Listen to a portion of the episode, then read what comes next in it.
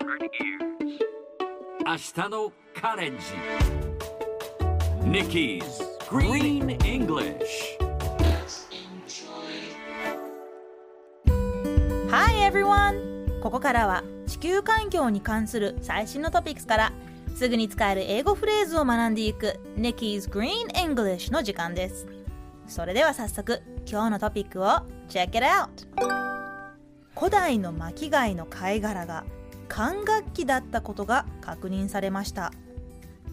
これはイギリスの新聞インデペンデントが伝えたもの。1931年にフランスのピレネー山脈で見つかっていた1万8000年前の巻貝の貝殻が実は管楽器だったことが分かりました。今まではお酒を入れる入れ物だと考えられていましたが最近の研究により貝殻の一部が改造されて楽器のリード状になっていることが分かったそうです。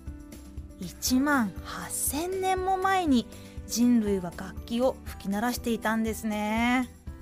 さてこのニュースを英語にするとこんな感じ。An ancient conch shell has been identified as a wind instrument. 今日は最後に出てきた wind instrument をピックアップします wind instrument スペルは W-I-N-D wind I-N-S-T-R-U-M-E-N-T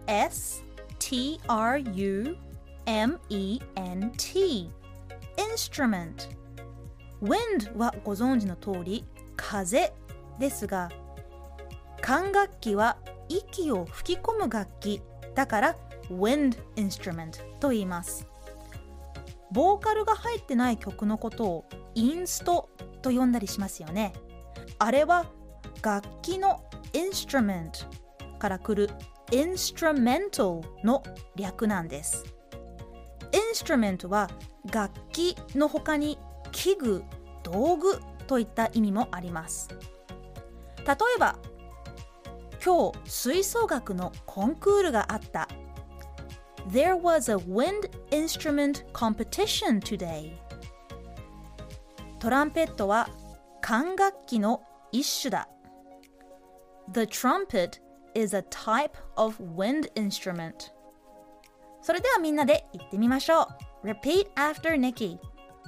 The trumpet is a type of wind instrument Yes, nice The trumpet is a type of wind instrument 最後にもう一度ゆっくり読んでみましょう古代の巻貝の貝殻が管楽器だったことが確認されました An ancient conch shell has been identified as a wind instrument 今日の Nikki's Green English はここまで